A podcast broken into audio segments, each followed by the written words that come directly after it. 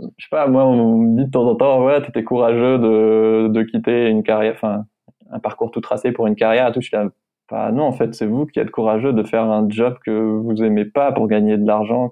Enfin, moi, être heureuse, ça, clairement, j'ai besoin d'argent pour vivre, mais euh, je suis pas prêt à sacrifier ma santé mentale pour ça, quoi. Et donc c'est surtout que j'avais pas le choix et que. Bonjour à toutes et à tous, bienvenue dans Émergence, le podcast qui présente des acteurs d'un monde plus durable.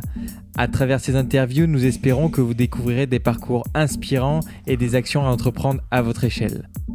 Tu peux changer des choses, tu peux être acteur de ta vie et, en l'occurrence, bah, créer mon propre job, c'est genre, je sais pas où on va, mais c'est trop excitant pour, euh, pour prendre le risque de regretter de pas le faire. Je pense que c'est plus ça. Pour ne manquer aucun épisode, abonnez-vous sur Apple Podcasts, Spotify, Imago TV ou toute autre application. Bonne écoute. Salut Pierre, euh, bienvenue dans Émergence. Euh, pour commencer, est-ce que tu pourrais te présenter succinctement? Avec plaisir, merci de m'accueillir. Euh, bah, je m'appelle Pierre Chevel. par où commencer? Je suis je vais dire, c'est une bonne question. euh, J'aime bien rencontrer des gens qui, que je trouve rayonnants, qui me donnent envie de rayonner pour donner envie à d'autres gens de rayonner à leur tour. Je crois que je me suis jamais présenté comme ça, mais en fait, c'est vraiment comme ça que, que je vois les choses, même si c'est pas forcément visible dans mon contenu.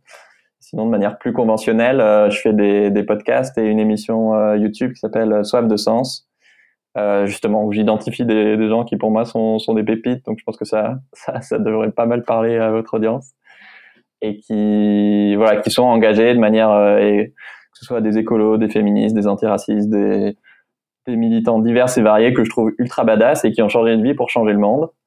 Et, et où du coup bah on jongle entre euh, leur vécu à eux hyper intime euh, mais aussi du coup bah quelque chose de très politique très macro pour euh, s'éduquer sur un sujet une grande cause quoi.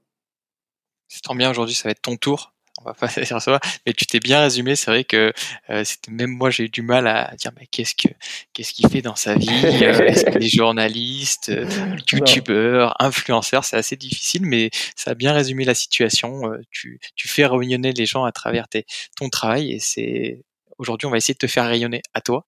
Euh, et une de mes premières questions c'est toi d'où vient ta conscience écologique et aussi sociale? Parce que c'est un point important.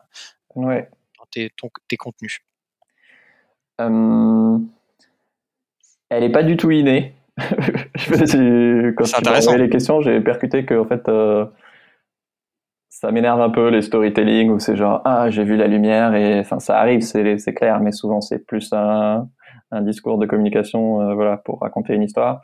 non, justement peut-être à l'opposé, moi mon mon père, il adore travailler la terre et avoir son potager, etc. Et du coup, je me suis un peu construit en opposition par rapport à, à ça. Euh, par contre, j'ai une famille de, de, soignants et donc il y a toujours eu le côté euh, bah, prendre soin des autres ou voilà pour euh, la plupart des gens de ma famille, c'est un peu une vocation. Donc ce côté social, en tout cas associatif, etc. Euh, après, j'avais jamais pensé en faire euh, mon métier ou quoi que ce soit. Moi, j'ai fait euh, une école de commerce. Donc, la réponse courte, c'est euh, plutôt d'une quête de sens professionnel.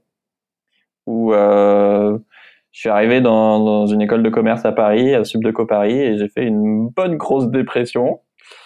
Euh, pour plein de raisons, bah, le fait de, de, quitter tes potes, ta famille, d'arriver dans une grande ville comme Paris qui peut être intimidante, et surtout bah, dans une école de commerce où vraiment je je me projetais pas du tout dans, dans les carrières qu'on nous montrait. J'étais là, mais en fait, euh, les gars, il y a une petite erreur de casting. je n'ai rien à faire là. Qu'est-ce qui se passe? Et de fil en aiguille, j'étais là, bon, il faut absolument que je rencontre un maximum de personnes qui font d'autres choses parce que j'étais là, en fait, ça va pas. Enfin, je me vois pas euh, vendre un maximum de, couches culottes ou de produits dérivés. Genre, euh, j'ai juste envie d'être heureux dans ma vie, quoi. Donc, il y avait pas du tout le côté écolo, solidaire ou quoi que ce soit. Je voulais juste à la limite, s'il y avait eu un métier à ce moment-là, ce serait plus d'être prof. Euh, sauf que je trouvais pas de matière de prédilection.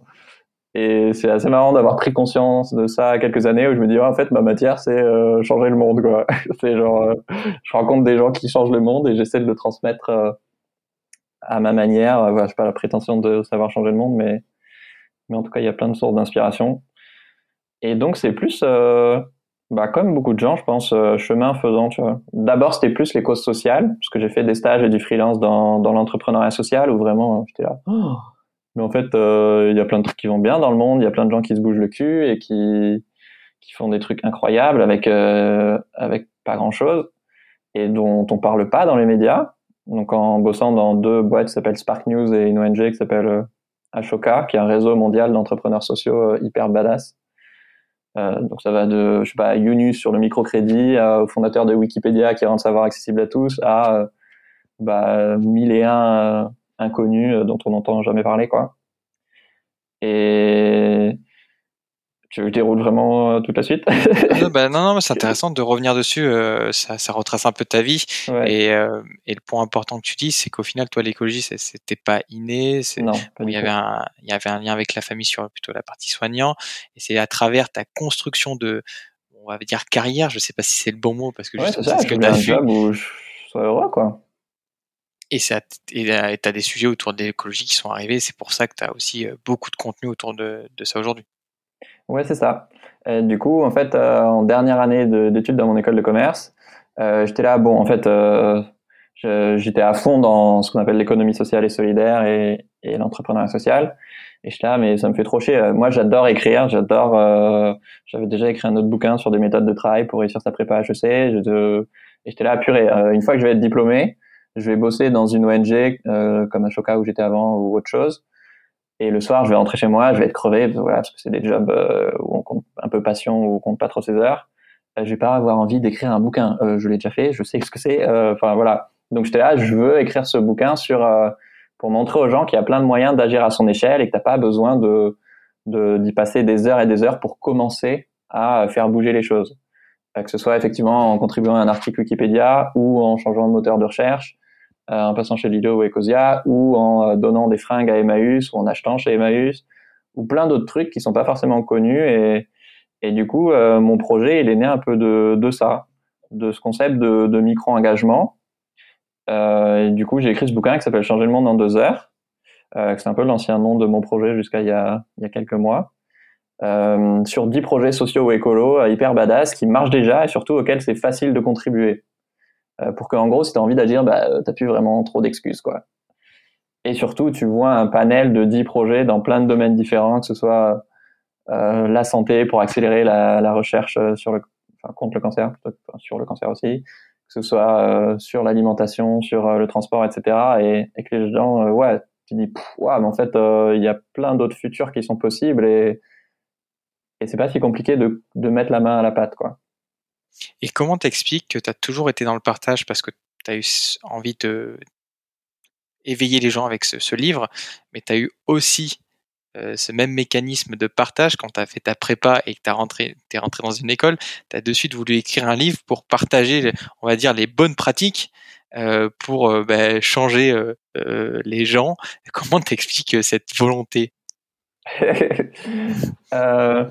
bah, franchement, je suis trop content de, de, pouvoir en parler sur ton podcast parce que c'est vrai que moi, on me range tout le temps dans la case euh, écolo ou, euh, ou, solidaire, alors que moi, je me vois vraiment beaucoup plus comme un, je sais pas si prof c'est le bon mot parce que je me considère autant euh, apprenant que, que transmetteur, on va dire, mais voilà, étude, élève, prof ou enfin plus un truc horizontal en tout cas.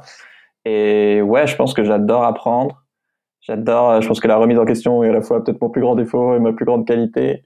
Je me pose 100 milliards de questions. Enfin, j'ai fait une licence de philo aussi en parallèle. À la base, j'hésitais justement à, arrêter l'école de commerce pour euh, passer la grecque de philo. Je sais pas forcément beaucoup de gens qui sont au courant.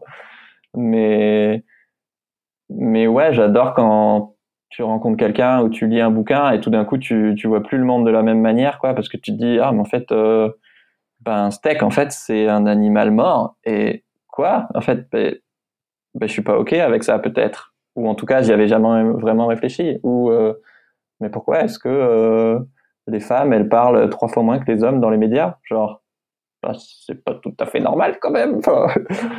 et plein de trucs comme ça de, de désapprendre qui te font. T'as l'impression que le monde a toujours été d'une certaine manière que euh, je sais pas Facebook est là depuis la nuit des temps et que le capitalisme aussi alors qu'en fait bah non en fait le monde il est, il est en changement et, de se rendre compte que nous-mêmes, euh, bah, comme un arbre qui pousse super lentement, et ben ça se voit pas forcément de nos propres yeux, mais, mais le monde il change tous les jours en fait. Sauf que le futur il est pas réparti de manière uniforme un peu partout et et je sais pas trop où je vais avec tout ça, mais en tout cas ouais c'est ce côté. Euh, je trouve ça aberrant qu'il y ait des gens qui soient passés euh, pour le par comment dire, qui aient acquis des compétences, des expériences, des choses parfois hyper puissantes et qu'on capitalise pas là-dessus euh, qu'on qu'on s'appuie pas sur les expériences les uns des autres, qu'on fasse pas marcher l'intelligence collective en fait pour euh, bah, pour pas reproduire les mêmes erreurs et pour essayer de pas de créer un monde plus juste et plus fun et ouais où, on, bah, où on est au service de la vie plutôt que, que de sa destruction quoi toi, tu as cette capacité justement à apprendre à te remettre en question à chaque fois. Euh, tu un peu sorti de ce moule, hein. Euh, on n'en a pas parlé, mais j'ai vu que ton premier stage, je pensais là aussi où tu as pris un peu une claque, c'était dans l'audit, c'est un peu le parcours classique d'une école de commerce, c'est aller euh, checker les comptes des entreprises et voir si tout se passe bien et t'es sorti de là-dedans. Euh, comment on fait pour euh, avoir cette curiosité, cette envie de se remettre en question, parce que j'ai l'impression qu'aujourd'hui on est dans une société où on va euh, être sur un rail, euh, l'école, les études, on sort des études, on va faire le job qui nous met dans une situation confortable, on se remet jamais en question, ou à part il faut que je fasse plus, mieux. Comment on fait pour justement sortir de cette zone à chaque fois, euh, se remettre en question, euh, contrairement à 90% de, je pense de ta promo qui est sur des, des rails qui, qui, tournent très bien. Euh, déjà collectivement par se battre contre l'idéologie un peu il n'y a pas d'alternative en fait c'est le capitalisme et c'est comme ça et c'est tout. Et justement aussi contre le marasme ambiant qui est clairement justifié mais ça ne veut pas dire qu'il n'y a pas d'autres choses qui sont possibles et plein d'autres gens aux quatre coins de la planète qui construisent autres choses euh, bon, je voulais garder la réponse pour la, fin de, l'interview, mais là, je viens de finir euh, What If, et si le, dernier bouquin de, Rob Hopkins qui, m'inspire beaucoup, justement, il montre à quel point on a perdu notre capacité euh, d'imagination, notamment à cause de l'école, mais à cause de plein d'autres choses. Et que, ouais, c'est ce qu'on a vu avec le film Demain, notamment de, de Cyril Dion et, et plein d'autres, qu'en fait, si on réouvre le champ des possibles, collectivement, en tout cas, il y a plein d'autres scénarios qui, qui, qui, sont possibles et hyper excitants euh, dans le futur et pas juste euh, soit du Mad Max, soit juste de pas de de l'effondrement plus soft, on va dire entre guillemets, avec juste de la précarisation euh, progressive quoi. Et individuellement, euh, bah, en fait, j'avais pas le choix quoi. Enfin, je sais pas, moi on me dit de temps en temps, ouais, t'étais courageux de de quitter une carrière, enfin un parcours tout tracé pour une carrière, tout. Je suis là, bah, non, en fait, c'est vous qui êtes courageux de faire un job que vous aimez pas pour gagner de l'argent. Qui, enfin, moi, être heureuse, ça, clairement, j'ai besoin d'argent pour vivre, mais euh, je suis pas prêt à sacrifier ma santé mentale pour ça, quoi. Et donc, c'est surtout que j'avais pas le choix et que c'est d'abord un rejet du monde de l'entreprise classique où j'étais là, mais c'est mort, en fait. Et donc, je pense que c'est déjà se connaître et, euh, et entendre les signaux quand on est en grosse dissonance cognitive et que bah, si tu en es au point où tu es en dépression, où tu es malade, et même si, si possible, avant ces signaux-là, avec plus des signaux faibles, tu arrives à dire, hm, je crois qu'il y a un truc qui cloche. Bah, moi, ça a été direct d'aller, euh, bah, chaque semaine, je me disais, je vais essayer de rencontrer quelqu'un qui fait un job, euh, je sais pas, j'ai rencontré un psychologue en entreprise, un auteur de BD, parce qu'au début, je voulais bosser dans l'édition, des coachs, des... juste ouvrir bah, son champ de vision, parce qu'en fait, il y a plein de métiers, encore plus maintenant, qui émergent tous les jours, qu'on connaît pas il y a tellement de choses qui sont possibles. Et après, c'est bah, passer à l'action, quoi. C'est tester un maximum de trucs. Moi, mon premier bouquin euh, sur les, les écoles de prépa, euh, les méthodes de travail, enfin, j'aurais jamais pensé que ça aurait un impact sur ma carrière. C'était plus un projet passion et j'avais trop envie de le faire et voilà. Mais en fait, c'est parce que j'ai fait ce premier bouquin que j'ai eu envie et je savais que j'étais capable de faire le deuxième. Euh, que du coup après j'ai basculé sur YouTube, que maintenant je suis sur des podcasts et que ouais c'était pas planifié quoi. J'aime pas trop Steve Jobs, mais pour la peine quand il dit que que lui il a eu un parcours un peu chaotique et que c'est que a posteriori que tu connectes les points, bah ouais je pense que c'est un peu ça. Et dans mon cas un dernier truc c'est euh, clairement d'avoir eu la chance de pouvoir faire deux ans de césure. En école de commerce il y a 80% des gens qui font une année de césure. Euh, donc c'est trop bien pour faire un double diplôme, voyager, euh, plus d'expérience euh, professionnelle, etc. Moi, j'étais tellement flippé de de d'arriver sur le marché du travail dans un secteur qui me plaise pas parce que j'arrivais pas à en trouver que j'étais là bon il faut absolument que pendant ma césure je trouve au moins un début d'idée d'un truc qui, qui, peut commencer ma carrière quoi. Parce qu'en général ton stage de fin d'études c'est ton stage de pré-embauche.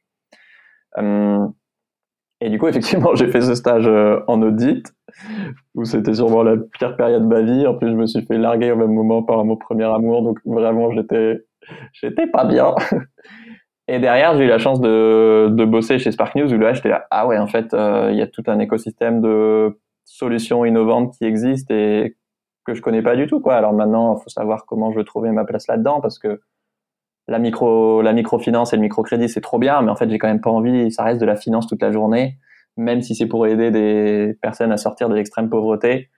Bah, au quotidien, ça reste des tableaux Excel et bah, moi, c'est pas vraiment ce qui me fait kiffer, quoi. Euh, et du coup, d'avoir une deuxième année de césure, où du coup, là, j'ai pu travailler chez, chez Ashoka, dont je parlais, le réseau d'entrepreneurs sociaux. C'est ça aussi qui a fait que j'ai eu le temps de mûrir mon projet de bouquin. Et voilà, donc c'est clairement un privilège euh, euh d'avoir ce temps-là. Mais du coup, c'est aussi euh, savoir saisir chaque opportunité que tu as, ou dire fuck à tes parents si tu as besoin de, de prendre euh, six mois off ou une année off pour faire tes, tes propres projets, ou dès que tu as une opportunité à l'école de faire une interview, un mémoire, écrire un article dans le journal, une conférence dans ta fac ou quoi que ce soit, de, de tout utiliser pour, comme prétexte pour le ramener à des trucs qui t'intéressent et explorer, explorer ta curiosité, mais voilà. C'est une réponse super longue, désolé. C'est une réponse super longue, mais c'est intéressant de, de voir ton, ta construction de pensée parce que je pense que ça peut faire peur à beaucoup de gens de se dire voilà, il faut.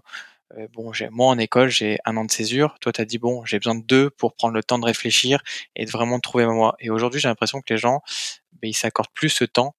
Tu as parlé d'un mot, c'est apprendre à se connaître. aujourd'hui, les gens, j'ai l'impression qu'ils se connaissent plus ou du moins mmh. essaient de, d'être quelqu'un qui ne sont pas.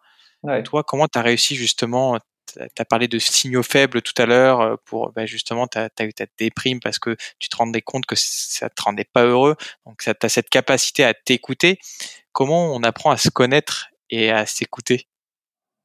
Oh là là. Ah, c'est vrai que c'était pas les questions que j'avais écrites, hein, mais c'est c'est les sujets de qu'on parle maintenant et je trouve que c'est intéressant d'inspirer des gens comme ça. Bah c'est dur de répondre sans hypocrisie, genre ouais, vous pouvez y arriver parce que je pense que c'est quand même assez naturel chez moi, au moins en partie. Euh, mais ça n'empêche pas que j'y consacre énormément de temps et d'énergie. Donc ça peut être, euh, j'adore avoir des conversations hyper profondes avec euh, des amis ou des gens de ma famille ou même des inconnus en soirée ou quoi.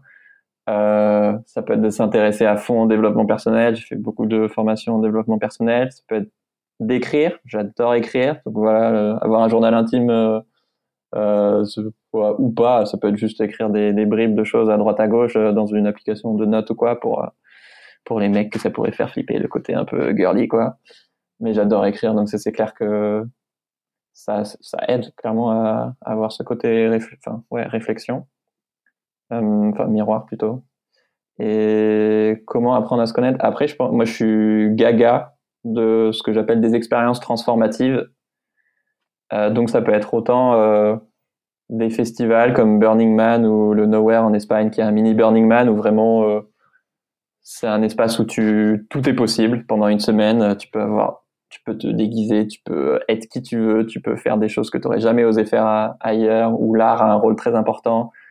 Où en fait il n'y a pas de limite et du coup tu es face à tes propres limites et à tes propres clichés. Et, enfin ouais, c'est hyper puissant. Ça peut être euh, euh, à quoi je pensais tout à l'heure? Bah, Ticket for Change que j'ai eu la chance de faire, qui est un autre projet. Euh, c'est une espèce d'école pour acteurs du changement. Où bah moi je l'ai fait la deuxième édition, donc juste au moment où je venais d'écrire le livre et j'allais être diplômé, j'étais là, en fait, je crois que j'ai envie d'essayer de vivre de mon projet, même si vivre de ces bouquins, c'est peut-être un peu atypique. Et du coup, là, on était ouais, une cinquantaine à être embarqués pendant, pendant six mois dans, c'est comme un incubateur de start-up social, on va dire, avec notamment un tour de France pendant dix jours à la rencontre de d'acteurs du changement, euh, que ce soit des connus comme Pierre Rabhi ou d'autres beaucoup moins. Et, et ouais, c'était une expérience ultra forte. Mais ça peut être une retraite en silence, ça peut être voyager tout seul, ça peut être, je sais pas, plein d'expériences transformatives en fait qui qui se cachent un peu à droite à gauche et, moi j'adore plonger la tête dedans dans ce genre de truc. Il y a MKP aussi. Euh, MKP, c'est plus sur le, le, masculin. Il y a l'équivalent qui existe euh, pour les femmes, par exemple Femmes Sacrées, comme je plutôt une audience de femmes, euh, moi aussi d'ailleurs, pour interroger qu'est-ce que c'est être un homme ou qu'est-ce que c'est être une femme aujourd'hui. Et c'est un, en tout cas pour MKP, c'est un week-end de rite de passage à l'âge adulte, de rite de passage initiatique inspiré de plein de traditions, notamment euh, amérindiennes.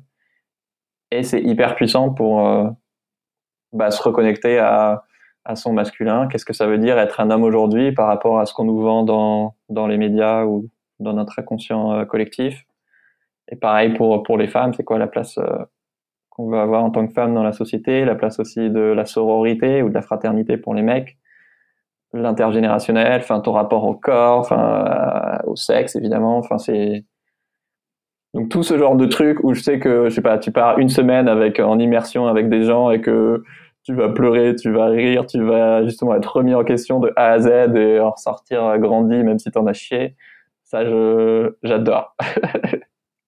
les expériences. Mais on va revenir sur les expériences à, travers tes projets, notamment ta chaîne YouTube. Et avant, là, tu as, évoqué un sujet qui est, qui est intéressant, c'est tes sorties d'école et tu as eu le projet fou d'essayer de vivre avec tes livres comment on sort d'école et se dire bon euh, voilà j'ai écrit deux bouquins je vais essayer de vivre de ça parce qu'aujourd'hui bah, si je comprends bien tu vis de, des contenus que tu crées à travers euh, soit du podcast soit des livres ou soit de la vidéo comment on arrive à vivre de ça en sortant d'école sachant que toi bah, je suppose que tu avais des propositions très intéressantes et confortables comme dans l'audit la finance que tu citais comment on se lance là-dedans et on réussit à vivre de ça? Non, ils m'ont pas couru après l'audit. Je pense qu'ils avaient compris quand même que même si je faisais bien mon boulot, euh, j'étais pas, pas à ma place. Euh, et heureusement, comme ça, moi, j'ai pas eu cette tentation, même si je pense qu'à ce stade-là, il y avait plus trop de doutes. Euh... Attends, il y avait deux questions du coup. C'était quoi le comment j'en vis et l'autre c'était? Euh, ben, comment on se dit euh, qu'on va ah. vivre de ces livres et comment on y arrive aussi? Bah D'abord, je me suis pas dit que j'allais en vivre en fait. D'abord, je me suis dit putain, ce, ce bouquin changer le monde en deux heures, j'ai trop envie de l'écrire. C'est, j'adore écrire, c'est un truc qui me passionne vraiment. J'ai envie d'aller rencontrer des projets, j'ai envie que ça puisse aider des gens et ouais, de connecter le grand public avec ces micro-engagements et ces projets qui qui sont hyper cool mais qui sont minuscules par rapport aux problèmes auxquels ils s'attaquent et donc ils ont besoin d'être adoptés massivement pour que bah y ait une bascule et que vraiment euh, euh, bah, le problème auquel il s'attaque soit, soit un peu plus résolu. Quoi. Donc, euh, donc c'est plutôt ça le premier truc, c'est d'abord faire ce que tu as envie de faire et, et c'est il y a des réponses que tu peux pas avoir avant d'avoir fait les choses quoi. Et du coup moi j'étais là bah c'est trop bien et c'est en le faisant où j'ai fait un crowdfunding, euh, une, campagne de financement participatif où, où j'étais là ah mais en fait je sais plus on a quand même collecté je crois 6500 euros, il y a 250 personnes qui ont précommandé 800 exemplaires du livre. J'étais là ah oui, quand même. Enfin, à l'époque, euh, j'avais jamais vraiment gagné ma vie, quoi, à part en stage. Bon, et les stages dans l'économie sociale et solidaire, ça paye pas grand chose. En audit, un peu plus, clairement. Et donc, pour moi, c'était une grosse somme. Et puis, je suis minimaliste, donc je pense pas énormément. Et là, bah, en fait, euh, faut préciser que mes bouquins sont auto-édités. Donc, je me, me suis même pas posé la question, en fait, d'aller voir une maison d'édition. Je sais pas, j'étais là juste, je savais que l'auto-édition, ça existait bah voilà, comme ça t'as pas de barrière, t'as personne qui te freine, juste euh, tu l'imprimes et puis voilà quoi, on voit ce qui se passe. Euh, donc c'est plus en le faisant que j'étais là. Après la partie écriture, en fait, on se dit souvent écrire un livre, c'est bon, tu écrit le point final, c'est fini. Bah pas tout à fait, tu vois, parce que derrière il faut bah faut le faire connaître, faut faut faire des médias, faut bah dans mon cas en plus l'auto-édition, faut gérer les relations avec l'imprimeur, engager un graphiste, euh, gérer les stocks, aller démarcher des librairies, des médias, etc. Euh, des entreprises. Et, et en fait, je kiffais trop ça. J'avais accompagné chez Ashoka justement plein d'entrepreneurs sociaux, mais je m'étais donc j'avais réalisé que c'était des gens euh, normaux en fait, euh, mais j'avais pas, euh, je m'étais pas du tout dit bah ouais moi j'ai trop envie d'être entrepreneur parce que dans ma tête un entrepreneur c'était bah, soit un commercial, soit un codeur quoi, un geek. Et je suis clairement ni l'un ni l'autre. Et étais quand même entrepreneur parce que tu entreprenais la vente de ton livre et la bah création de ton livre. Bah ouais, ouais, ouais. Mais du coup, il faut aussi déconstruire. C'est quoi, euh, tu vois, entreprendre, c'est pas forcément avoir une startup qui fait de 0 à 1 milliard. Et, et oui, effectivement. Hum, et du coup, bah, c'était super Enfin, je, je, crois que ouais, c'était une des périodes où j'étais le plus heureux de ma vie parce que je découvrais plein de facettes de moi que, que je connaissais pas. bah, j'étais encore plus acteur de ma vie et ça, je pense que c'est un truc qui rend les gens super heureux et moi, c'est un peu euh, mon verbe et en tout cas, moi, ça me rend super heureux de bah, l'empowerment et de te rendre compte que tu peux changer des choses, tu peux être acteur de ta vie et, et en l'occurrence, bah, là, créer mon propre job, c'était genre, je sais pas où on va, mais c'est trop excitant pour, euh, pour prendre le risque de regretter de pas le faire. Je pense que c'est plus ça. Parce que Ashoka m'a proposé d'aller bosser chez eux. Et franchement, tu m'aurais dit un an avant, euh, bosser pour Ashoka, ça aurait été le job de mes rêves, quoi. Mais là, j'étais tellement au bon endroit et il se passait des trucs de fou. Il y avait des gens qui, qui me racontaient comment, euh, j'en sais rien, ils avaient fait du mécénat de compétences après avoir lu mon bouquin et du coup, ils avaient levé 10 000 euros pour une association. Ou d'autres qui, qui, j'en sais qui, qui avaient fait passer leur entreprise à, à l'arrondi sur salaire et donc qui collectaient comme ça avec des micro-dons euh, des milliers d'euros pour une association aussi ou plein d'autres choses ou même plus émotionnelles où les gens ils se rendaient compte que bah, peut-être que mes études, euh, euh j'en sais rien, j'ai n'importe quoi en finance, peut-être qu'en fait c'est pas vraiment ça que j'ai envie de faire. Euh, enfin je sais pas tous les jours il se passait des trucs improbables et je suis ah bah ouais moi j'ai trop envie d'avoir une vie où tous les jours tu ouvres tes mails tu sais pas ce qui se passe et et alors, c'est peut-être pas très stable, en tout cas au début, mais euh, je savais que si je me rangeais, euh, même si c'était un job atypique dans une ONG comme, comme Ashoka, bah, ça allait être beaucoup plus plan-plan. Et avec tout le respect que j'ai pour ça, enfin, franchement, si vous avez, ça se transforme en, pub pour Ashoka, ce, podcast, mais vraiment, euh, j'admire énormément leur travail et c'est une des 10 ONG les plus influentes au monde alors que, dans certains classements, alors que personne ne les connaît. Euh, je me suis encore perdu dans mes propres pensées, tu vois, comme quoi euh, on a beau euh, créer du contenu, être podcasteur et youtubeur, je suis pas très bon en interview. Mais... Non, non, mais c'est plutôt, euh, t'as bien répondu à la question oui, et tous les. Pardon, excuse-moi, ouais, c'est la, la, peur de la crise de la quarantaine. Genre vraiment, euh... mais ça c'était bien avant de d'écrire le bouquin, quoi, c'était. Pour moi, c'était hors de question de me réveiller à 40 ans et de me dire, mais merde, qu'est-ce que j'ai fait pendant les 20 dernières années de ma vie? Enfin, et d'avoir entendu des gens raconter ça et putain mais mec enfin comment tu peux faire pour euh, te rendre compte que pendant 20 ans tu fais un truc qui te rend pas heureux? Enfin genre euh, et ça ça me tu vois j'ai des frissons là quoi en imaginant ça et après j'étais là mais en fait euh, c'est pas à 40 ans la question. C'est déjà tu fais une crise de la 25e déjà maintenant. Donc on va pas passer 15 ans comme ça en fait. C'est pas possible. Donc c'était vraiment une nécessité de faire autre chose quoi. Mais est-ce que ces questions qu'on se pose, parce que je pense que je me les pose aussi, c'est pas un problème de, de riches bobos en fait? Parce que c'est des gens qui ont cette capacité, euh, euh, qui ont fait des études et qui peuvent se remettre en question et, et on, on, saura s'adapter euh, dans toute situation. Je pose une question ouverte, hein. je n'ai pas la réponse, mais je me pose la question est-ce que c'est parce qu'on n'est pas privilégié qu'on peut se poser ce genre de questions? Euh, Oui et non. mais oui, clairement, en tout cas, clairement, tu vois, dans les entrepreneurs sociaux, quoi, les riches bobos sont euh, surreprésentés. Euh, après, c'est aussi, c'est plus euh, pour moi lié au fait que, bah, typiquement, quelqu'un qui, qui a un parcours plus, je sais pas comment on peut appeler ça, quoi, mais plus classique, qui va pas forcément être dans entre guillemets les meilleurs élèves, faire des prépas, etc. Euh, bah, on va pas forcément lui dire qu'en fait, il pourrait faire plein d'autres métiers. Euh, la structure de, sur les conseillers d'orientation en France est genre catastrophique. Et donc, tu as tout un, un capital culturel. bah forcément, si tes parents ils connaissent plein de gens qui font plein de métiers, bah ils peuvent te, te regarder avec eux, tu discutes une heure avec eux, et es là, ah oui, non, en fait, avocat, ça m'intéresse pas parce que, en fait, c'est beaucoup de paperasse. Ok, bon, bah next. Ou juste de savoir qu'il y a plein d'élèves brillants euh, euh, dans, dans, des, dans des lycées ZEP ou autres qui savent même pas que euh, les classes prépa existent, quoi euh, t'es là, mais enfin, c'est pas possible.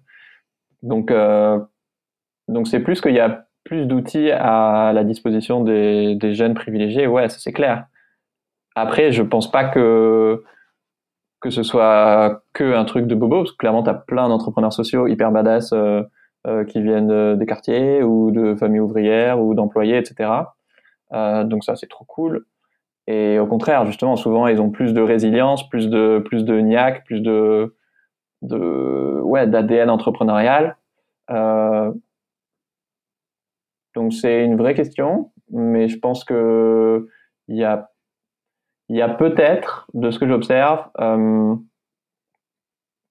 quand t'as, là du coup je, c'est peut-être touchy, je sais pas trop, mais quand t'as, moi j'ai jamais grandi dans le manque, euh, voilà, mes, mes parents gagnent bien leur vie, donc forcément, euh, si j'avais été en galère financière, ou en tout cas les potes que j'ai qui sont en galère financière, bah forcément tu grandis avec ce manque d'argent.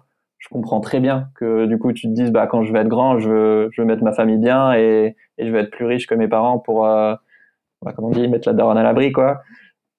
Donc, euh, donc bien sûr que, que c'est complètement compréhensible de vouloir gagner de l'argent et, et du coup, bah, ta priorité, c'est pas forcément euh, avoir un impact social ou environnemental. Quoi.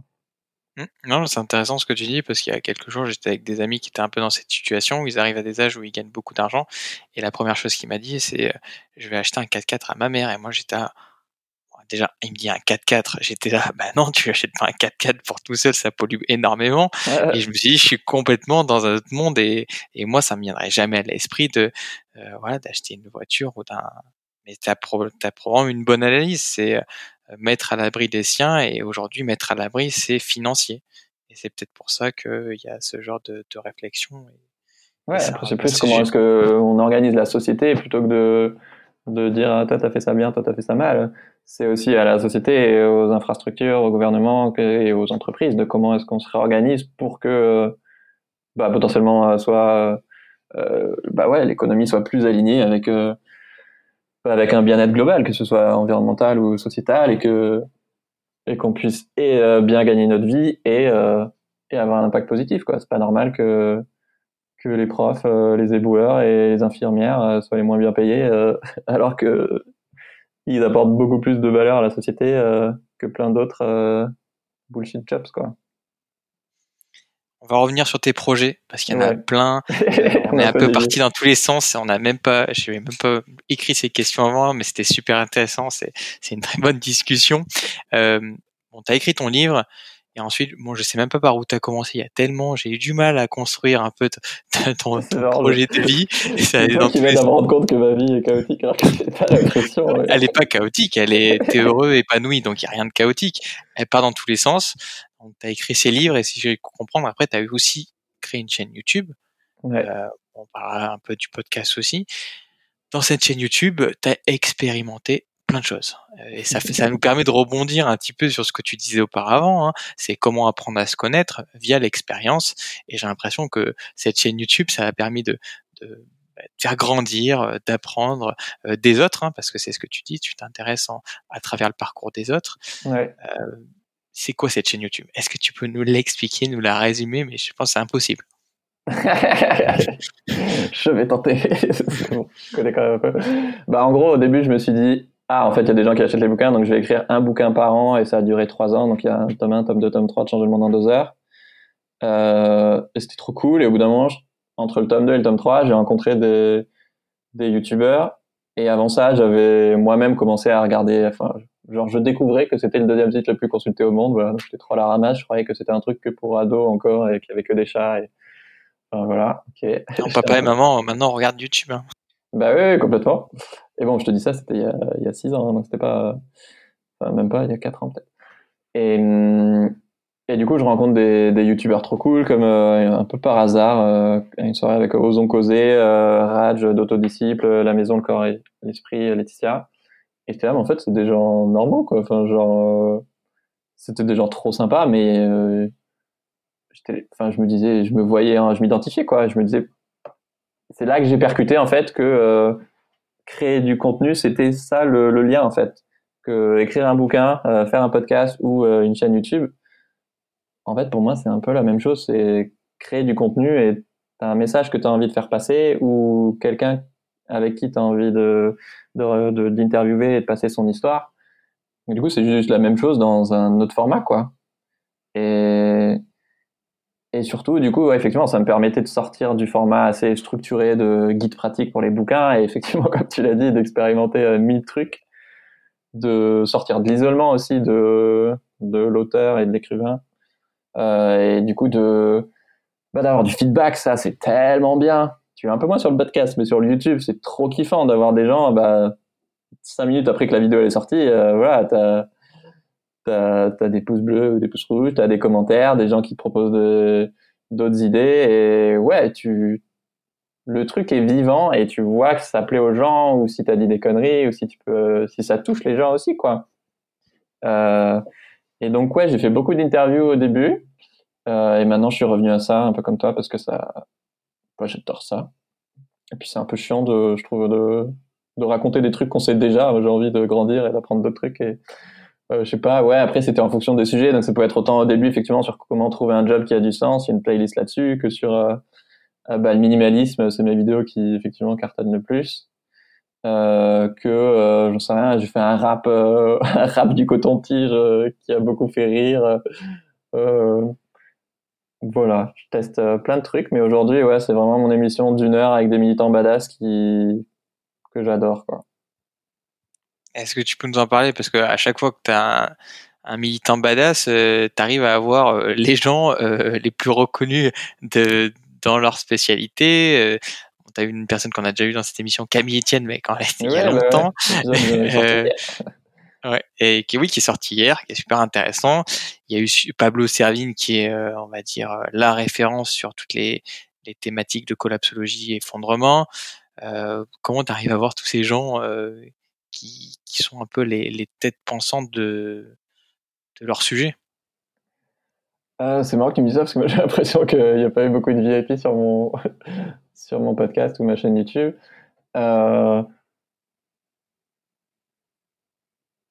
Franchement, des fois je comprends pas. Euh, genre quand Pablo a dit oui, j'étais là. Euh, quoi? T'es sûr? Euh, Pourquoi tu veux venir sur mon podcast en fait? Et, et en fait c'était trop drôle. C'était, il m'a dit qu'il avait vu. Euh, alors que j'ai résumé tous ses bouquins sur ma chaîne parce que ça m'a beaucoup. J'ai fait une autre dépression par rapport à l'effondrement euh, il y a un ou deux ans. Mais en fait, c'est ma vidéo sur euh, le minimalisme, sur comment apprendre à dire non, qui, qui l'a beaucoup, qui j'ai beaucoup moins tombé dessus, mais qui l'avait marqué. Euh, bah, parce que je pense que c'est un bisounours très gentil en plus sur sollicité, euh, victime de son succès. Du coup, bah, forcément, c'est difficile de, de, dire non. Et donc là, en l'occurrence, c'était comme ça. Euh, je sais pas s'il avait déjà vu mes autres vidéos avec lui sur ses bouquins avant. sinon, ça a été très progressif en fait. C'est bah, J'ai d'abord commencé plutôt par d'autres youtubeurs engagés. Et donc, euh, il y en a que j'avais croisé à des événements où j'aime pas forcer, le, forcer la main. Euh, en tout cas, j'aimais pas forcer, enfin, forcer la main. Au début, j'y allais plutôt euh, de proche en proche, quoi. J'étais là, bah, c'est pas parce que je rencontre un youtubeur un peu plus connu que, que je vais forcément lui demander tout de suite, quoi. Je préférais sympathiser et, bah, voilà, m'intéresser vraiment à lui et, et si un jour euh, j'ose lui proposer un truc, ok quoi, mais j'ai pas envie de donner l'impression que je t'ai contacté juste pour avoir mon interview et alors que c'est pas le cas quoi. Donc c'est beaucoup de, de rencontres d'acteurs du changement où du coup euh, bah, tu te retrouves avec des gens que tu admires et t'es là. Et puis de fil en aiguille, euh, je pense qu'un des premiers c'était euh, Nicolas Mérieux, euh, qui, a un peu arrêté sa chaîne YouTube avec La Barbe, et qui est un humoriste et bah, si vous voulez aller checker c'est trop drôle. Maintenant, il est plus sur Insta à faire ses stories potagers, mais voilà. Qui m'a dit, bah vas-y, je suis chaud, euh, on fait une interview et et donc au début, ouais, euh, j'ai plus interviewé plein d'autres youtubeurs engagés. Et puis puis maintenant, j'ai plus envie de, bah maintenant que surtout je suis beaucoup plus sur le podcast que sur euh, que sur YouTube. Et puis c'est pas vraiment officiel. et dans ma tête, je viens de faire un shift. Euh, ouais, bah de de montrer d'autres gens qui qui sont déjà passés par là. Si, euh, j'en sais rien, j'ai écrit à Jean Covici, bah, si je lui dis il y a Cyril Dion, pas Cyril Dion, pardon, il y a Pablo Servigne et je sais pas, et Camille Etienne qui sont déjà passés sur le podcast, bah ouais, il est plus partant, quoi. Si euh, le premier épisode c'est sur la charge mentale, euh, mesdames, c'est une masterclass sur la charge mentale que je vous recommande vraiment, et messieurs aussi, presque encore plus que mesdames. Euh, bah, j'étais allé à la séance de, lancement du livre de, de Colline qui a le compte Ta pensée à qui parle de charge mentale. Et du coup, bah, j'en ai parlé à la fin. Et donc, ouais, je pense que aussi le fait d'avoir euh, un historique où les gens ils voient que bah, tu as déjà écrit trois bouquins, que tu as fait plein de vidéos, que enfin, tu es sérieux, quoi. C'est pas un petit projet qui vient de se lancer depuis deux mois, euh, euh, ce qui est très cool aussi, mais euh, bah, forcément, ça, joue plus en ta faveur. Et après, bah, je sais pas, c'est des petits trucs un peu bêtes de, bah, de voir avec qui est-ce que cette personne est pote et du coup, tu lui dis ah bah tiens, j'ai déjà interviewé telle personne que tu connais bien ou. Faut juste en fait, faut créer et oser derrière. Pour résumer la situation. Plus tu crées, plus ça crée des opportunités. Et après, tu peux oser parce que tu as, des gens qui, sont passés dans, ton émission. Ouais. Je pense pas avoir. Bah, réfléchir vraiment à comment tu vas le présenter, euh, que ce soit personnalisé pour la personne, quoi. Euh, donc, typiquement, euh, si elle est pile en train de sortir un bouquin, bah, elle aura plus de chances de dire oui, quoi. Que si elle est en train de l'écrire, là, elle est juste en mode, bah, non, laisse-moi tranquille. Euh, après, c'est intéressant. Il faut toujours tenter en fait, parce que les gens ils vont avoir des barrières mentales à chaque fois. Il faut juste essayer et un peu personnaliser. Ouais, laisse ton ego de côté et accepter que bah tu vas peut-être écrire à 30 personnes, mais s'il y en a une sur les 30 qui te dit oui, bah c'est trop cool. Alors que si tu en écris à 3 et qu'elles te disent non et t'es détruit, bah du coup t'auras jamais personne. Et et pas prendre les noms personnellement quoi c'est pas parce que quelqu'un te dit non euh, peut-être qu'il aime pas ce que tu fais mais peut-être que juste euh, il a pas le temps euh, il vient d'avoir un enfant il est en train d'écrire un livre juste il a pas vu ton mail parce qu'il reçoit 50 mails par jour quoi enfin faut laisser nos égos un peu de côté quoi c'est bien résumé tenter et laisser son ego de côté et pas le prendre mal. Euh, J'aimerais parler d'un sujet qu'on n'a pas trop abordé dans ce podcast et justement c'était la porte d'entrée avec euh, Pablo Servigne, c'est le minimaliste. Tu as fait une série de vidéos là-dessus, on a beaucoup parlé de zéro déchet dans, dans, dans ce podcast. Est-ce que tu peux expliquer un petit peu le concept et euh, qu'est-ce que tu en as ressorti après ces, nombreuses années où tu, fais du minimalisme? Ouais. Alors je pense qu'on a une mauvaise euh, conception du minimalisme, pour la plupart des gens, ça va être euh, faire le tri dans ses affaires et notamment ses fringues. Moi, je suis pas du tout d'accord avec cette définition du minimalisme. Pour moi, le minimalisme, c'est identifier ce qui est essentiel dans ta vie et faire tapis là-dessus. C'est quoi les 80% de bullshit, de superflu dans ta vie? Et c'est quoi les 20% de trucs essentiels qui t'apportent vraiment de la joie et qui te rendent heureux? Et comment tu fais pour que ces 20% ça devienne euh, des 80% et qu'il n'y ait plus que 20% de bullshit parce que bah, c'est dur de réduire plus? donc c'est vraiment euh, apprendre à dire non, du coup, pour la peine. Euh, donc c'était ça la vidéo qui a parlé à Pablo. Et, euh, et du coup aussi apprendre à dire oui à, à, à, ce qu'il parle. Quoi. Donc du coup, le point de départ qui est assez facile, c'est de faire le tri dans ses affaires. Mais derrière, c'est trop cool parce que tu apprends aussi à faire le tri dans tes idées, quelle information tu consommes, quels médias, quels newsletters, quels réseaux sociaux, faire le tri dans tes relations. Est-ce qu'il y a des relations toxiques? Est-ce que avec tes collègues ça pourrait se passer différemment? Faire le tri dans ton alimentation. Est-ce que ton alimentation euh, elle te fait du bien, elle te rend heureux, elle est alignée avec tes valeurs, euh, avec ton job, avec tes clients? Est-ce que tu as vraiment envie de bosser avec ce client-là ou est-ce qu'en fait tu peux lui dire fuck et attirer euh, des clients qui te parlent plus? Et donc ouais, c'est faire des choix plus conscients. Je pense que justement le moi dans mon dans mon leitmotiv, il y a beaucoup le fait de devenir acteur et justement je me suis rendu compte que jusqu'à 20 22 ans, je crois, le, jour où j'ai décidé de faire une deuxième année de césure, j'ai réalisé que jusque-là, j'avais jamais fait de choix conscients. Que tous mes choix, c'était un peu en mode automatique de ah bon bah vas-y, euh, je fais je fais un bac ES parce que euh, parce que j'ai pas envie de, de faire un bac scientifique comme mes parents. Euh, je fais une prépa parce que je suis bon élève ou euh, je sors avec cette fille parce qu'elle me plaît, mais enfin plein de trucs où je, je me laissais porter. Et, et là, c'était la première fois où j'étais là, mais en fait, euh, mon vrai besoin là, c'est de faire une deuxième année de césure parce que je sais pas où je vais, je suis clairement paumé, mais tout ce que je sais, c'est que j'ai besoin de temps. Et donc pour moi, le minimaliste, c'est ça. Est-ce que quand tu achètes, euh, euh, j'en sais rien moi, ce, cette mangue qui vient de l'autre bout du monde, euh, tu es conscient qu'elle vient de l'autre bout du monde et que, euh, et que c'est pas ouf pour la planète Après, tu décides de l'acheter ou pas, peu importe, c'est pas la question, mais au moins tu fais ce choix consciemment. Est-ce que quand tu prends ce job-là parce que ça paye bien et pas parce que ça te rend heureux, tu, tu le fais consciemment en te rendant compte euh, du prix que tu payes, quoi. Et pareil pour tout le reste, quoi. C'est c'est un peu tout le truc autour de d'être dans le moment présent, mais ouais, reprendre le, le pouvoir sur nos choix. Mais j'ai l'impression qu'il y a plein de gens, je vais me faire un peu l'avocat du, diable, comme dans Thinkerview, j'ai plein de gens qui, j'ai l'impression qu'ils sont heureux en achetant les derniers fringues de la collection de telle marque et j'ai l'impression que ça les rend heureux ça. Euh, je suis pas sûr. C'est possible.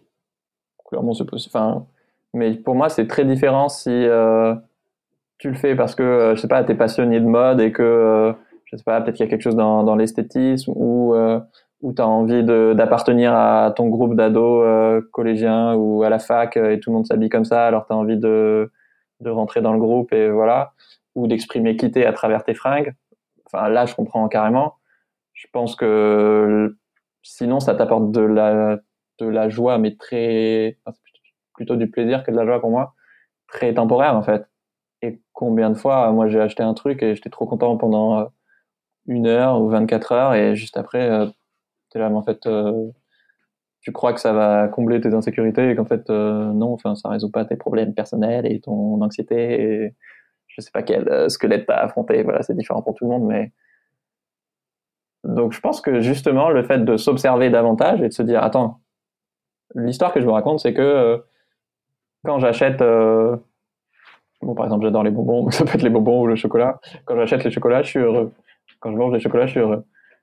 Bah en fait euh, de m'observer après je suis en fait en fait à chaque fois je me rends malade à chaque fois j'ai mal au ventre pendant des heures. Donc est-ce que vraiment ça valait le coup de bouffer autant de chocolat? Bah non, je suis pas sûr quoi. Donc des fois, c'est aussi euh, vraiment questionner nos croyances. Quoi. Effectivement, le truc que tu te racontes automatiquement de si j'achète cette fringue, par exemple, ou cette voiture, ou cette montre, ça me rendra heureux. Peut-être que c'est le cas. Hein. Et bah, tant mieux pour toi. Euh, fais ça si ça te rend heureux. Euh, mais souvent, c'est juste un... en même temps, il y a des milliards de pubs qui sont dépensés contre nous pour nous faire croire que si t'achètes ce, ce déo Axe, tu vas attirer toutes les meufs. Bah non, en fait, euh, dans la vie, ça marche pas vraiment comme ça. Tu distingues deux choses intéressantes, c'est le plaisir et le bonheur. Et on a souvent euh, tendance à un peu les mélanger. Même moi, je l'ai fait dans ma question. C'est mélanger ces, deux notions-là. Ouais, et même bonheur, je trouve que c'est un, j'allais dire un gros mot, pas dans le sens gros mot, mais dans le sens un, un mot, voilà, tout de suite ça, c'est pesant, c'est lourd, etc. Et du coup, je préfère parler de joie, un peu comme Marie Kondo, mais voilà, un truc qui... Enfin, là, tu vois, quand tu me parles de certains sujets, tout de suite, là, ah là, là, là, je suis une pipelette et je peux parler pendant 10 minutes parce que c'est des trucs qui, qui me font kiffer et qui, qui, ouais, qui me donnent envie de rayonner. Alors que si tu me parlais, euh, je sais pas, justement, de, de voiture, vraiment, je suis un peu total, quoi. Donc, euh, pour moi, ouais, c'est plus soit parler de joie, parce que c'est un sentiment qui est plus facile à identifier pour la plupart des gens, euh, et on met moins d'enjeux dessus. Euh, du coup, de dire ah ouais, mais en fait, quand je suis avec cette personne, je me sens super bien, ou ah ouais, en fait, souvent quand je lis un livre après, je sais pas, je m'endors facilement, je me sens bien, alors que quand j'ai passé deux heures sur Facebook, après, bah, je me sens mal. Ou peut-être que quand tu passes du temps sur Facebook, en fait, tu te sens trop bien parce que tu as vu des vidéos de, de chiens qui sont adoptés. moi, j'adore. je sais plus qu'on s'appelle The Dodo, là, ça compte Facebook qui fait plein d'histoires comme ça, qui te redonne un peu foi en l'humanité. Euh, et du coup, ouais, pour moi, le bonheur, c'est, euh, j'avais eu cette définition en prépa, c'est le, le fait d'éprouver de la joie de manière répétée à intervalles réguliers, quoi. C'est pas, tu vas pas être heureux à 24, mais tu vas peut-être éprouver de la joie, je sais pas, euh, 20 fois dans la journée plutôt que deux, quoi. J'ai une question qui me vient à l'esprit, après on va rentrer dans les dernières questions. Mais comment, moi j'ai l'impression de parfois de pas être tolérant vis-à-vis des gens qui ont justement des joies, euh, j'ai l'impression, en achetant, en consommant. Euh, comment on arrive à être tolérant avec des personnes qui ont justement des joies dans, dans cette consommation effrénée qui est en train de détruire notre planète. Moi, j'ai vraiment, c'est un sujet en ce moment ah, chez mes amis, je me dis finesse, mais c'est pas possible d'être euh, heureux euh, en allant euh, une semaine au, Mexique en, en, regardant ton, ton, empreinte carbone.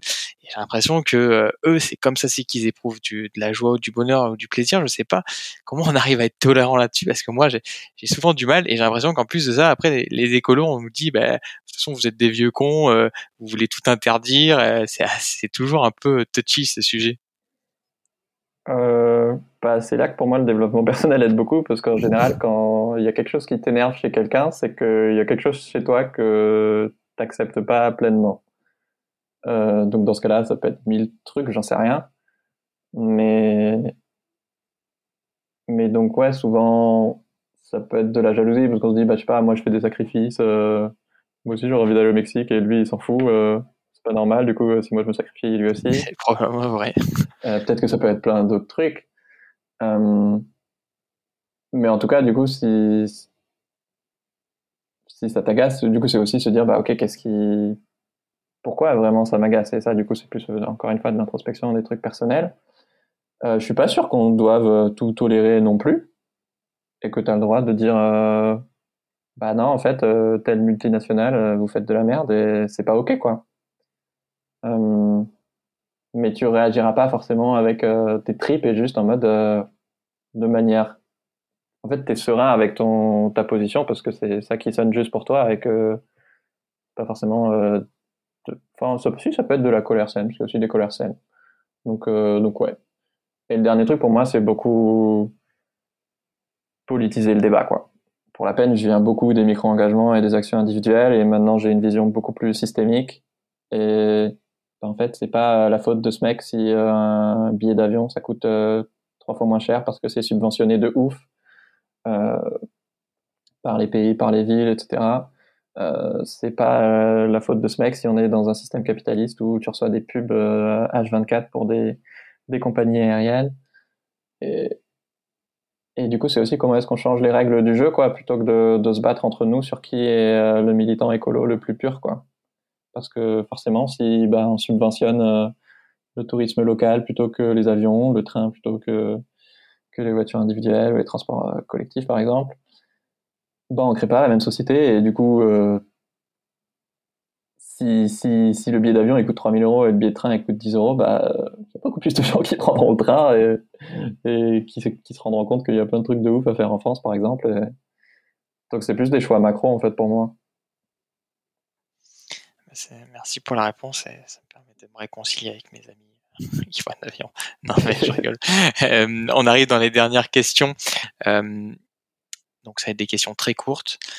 Ouais. Qu'est-ce que tu aimes le plus dans ta vie? Parce que ta vie, j'ai l'impression que tu la vis pleinement. Tu, fais des choix que. Il y a aussi plein de remises en question, donc ça va avec. Là, en ce moment, ça, ça va bien. Euh, tu vois, l'année dernière, ça allait pas très bien, donc c'est aussi un, un rodéo, quoi. Mais bah, le premier truc qui venait à l'esprit, j'allais dire, c'est ma chérie. Parce qu'en ce moment, euh, en ce moment, ça, bah, ça me nourrit énormément. Hum, et sinon, bah, je pense ma liberté, du coup. C'est un peu ça que tu dis entre les lignes. Mais ouais, de, de me dire que chaque semaine, ça va être différent, de me dire, ah, vas-y, qui est-ce qui est trop intéressant que j'ai envie d'interviewer cette semaine, de, de jeter des, semer des graines un peu partout sur Internet et de voir ce qui pousse, ce qui pousse pas, comment les gens réagissent, de, et ouais, d'avoir ce job où je peux faire ma propre éducation aussi, quoi. Euh, j'ai toujours trouvé ça absurde de se dire que notre éducation était finie une fois qu'on était diplômé. Je suis là, bah, hmm, en fait, euh, non, parce que, tu vois, rien qu'avec des élus qui ont, je sais pas, 65 ans en moyenne et qui, du coup, sont complètement has-been sur euh, l'état du monde les problèmes actuels et les solutions qui existent, bah, peut-être qu'on a besoin de, enfin, ouais, moi, j'ai pas été formé au féminisme, j'ai pas été formé à l'effondrement ou à l'écologie, j'ai pas été formé à, même des trucs tout simples, comment draguer, comment euh, placer son argent, euh, comment euh, effectivement apprendre à dire oui, apprendre à dire non. Et, et du coup, je trouve qu'il y a plein, plein de gens qui ont des idées révolutionnaires ou pas révolutionnaires d'ailleurs, qui, qui t'aident à grandir et à devenir une meilleure personne. Et, et je pense que si on est plus mature et plus... Ouais, j'aime bien la sagesse en fait. Je trouve qu'il y a on a vachement perdu. Attends, je suis en train de. Non, j'aime pas du tout la tournure de cette phrase que ça sonne. Ah, c'était mieux avant.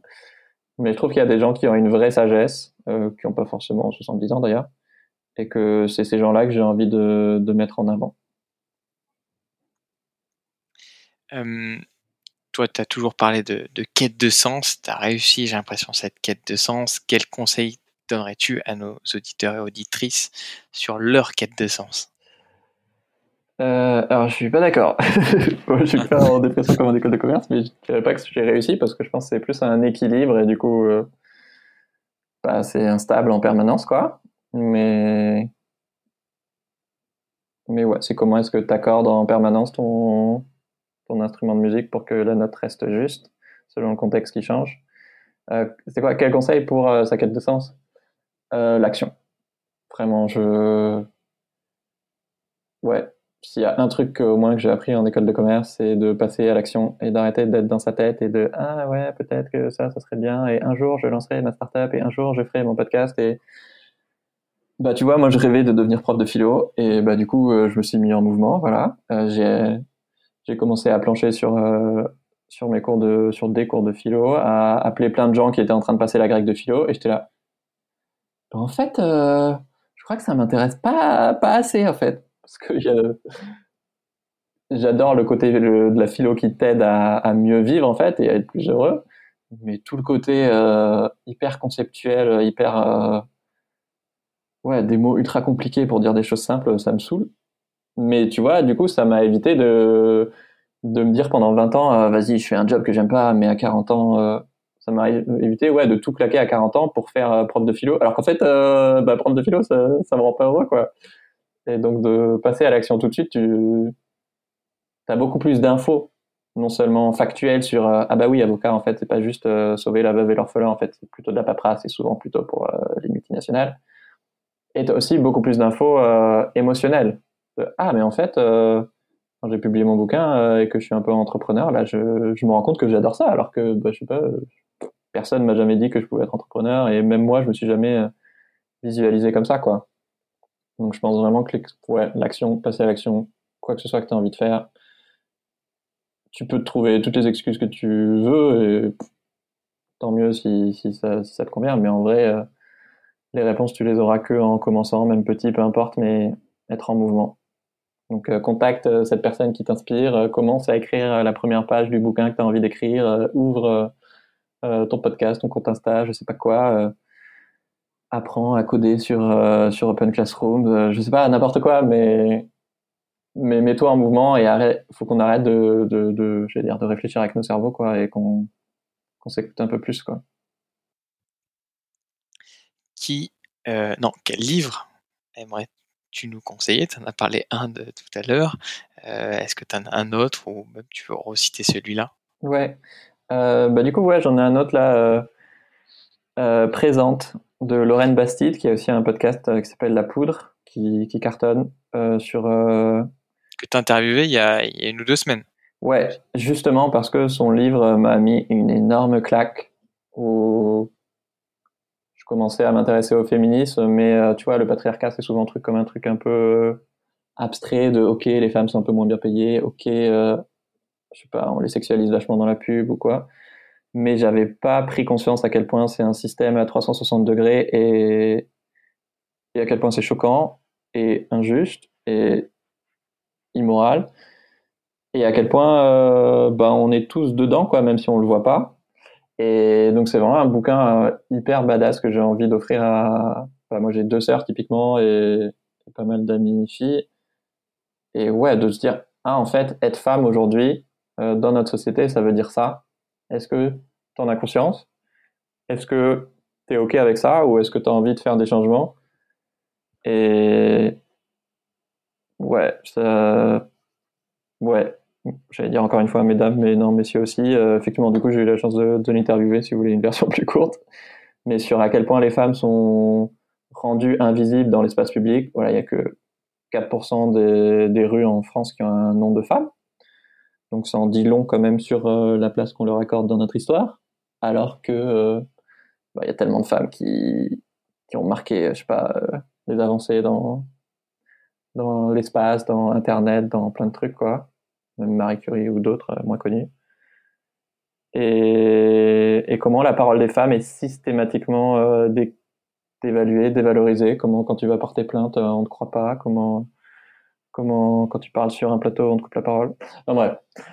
Et à l'inverse, justement, de voir toute cette vague féministe qui, qui est là, ben, en fait, euh, va te faire foutre le patriarcat. Euh, encore une fois, c'est pas un truc contre les hommes, c'est contre un système dont les hommes sont parfois aussi victimes, parce que ça peut être dur aussi pour un homme de se dire, euh, ok, j'ai la responsabilité de financer mon foyer, et peut-être que moi, en fait, j'aurais envie d'être passer plus de temps avec mon enfant et de passer à mi-temps. Donc ouais, je pense que ce qui m'intéresse beaucoup, c'est aussi de faire des ponts entre les différentes causes et que au début, effectivement, j'étais plus sur du social. Après, euh, avec euh, le rapport du GIEC ou juste l'actualité, euh, l'écologie a un peu pris le dessus, et tant mieux, parce que ça m'a vraiment ouvert à ces sujets. Mais je pense que que ce soit le féminisme, la grossophobie, les droits LGBT, quoi que ce soit, le, les personnes en situation de handicap, il y a tellement de passerelles à faire, et, et c'est les mêmes mécanismes de déconstruction, en fait. Et c'est pour ça que je trouve ça hyper inspirant de voir autant de gens qui, qui, qui disent aux, responsables ou qui disent, stop en fait. Nous on reprend notre pouvoir et, et en fait ça va pas se passer comme ça et on va se battre pour nos droits et on va se battre pour créer un autre monde que que ce truc tout pourri là. Euh, on va pas se contenter de ça en fait. Enfin, on mérite mieux. Et je sais pas si tu poses des super bonnes questions, mais depuis une heure là, je suis, je suis surexcité. Hein.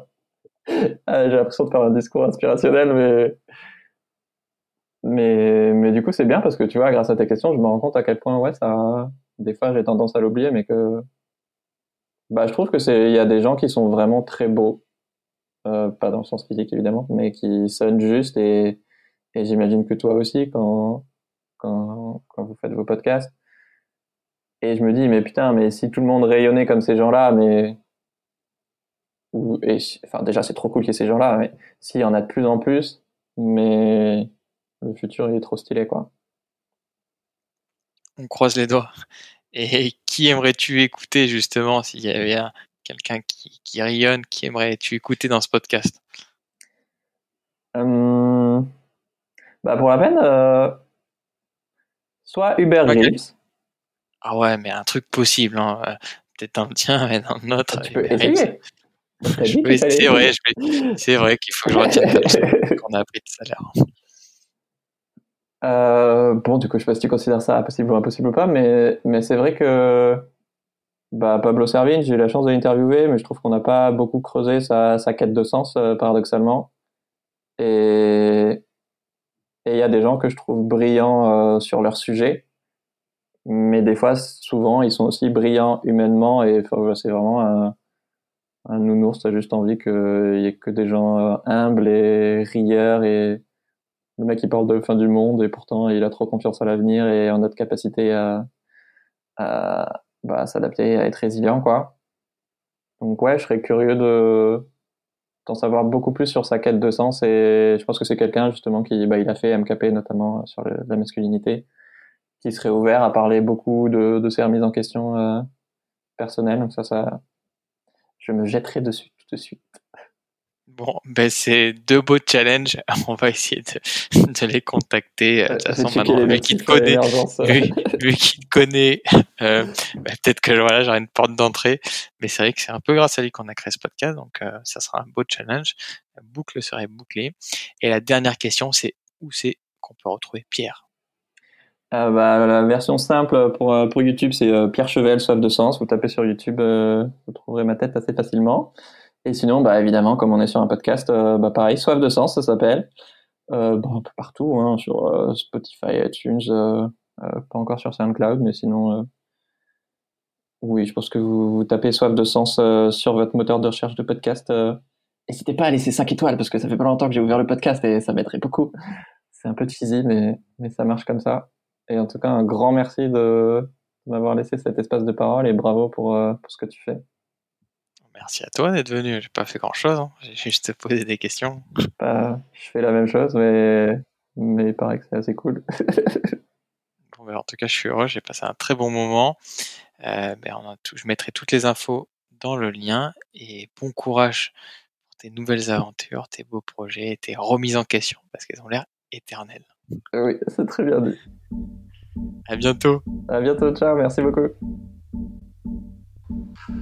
Si vous avez apprécié cette interview, faites-le savoir à notre invité sur les réseaux sociaux.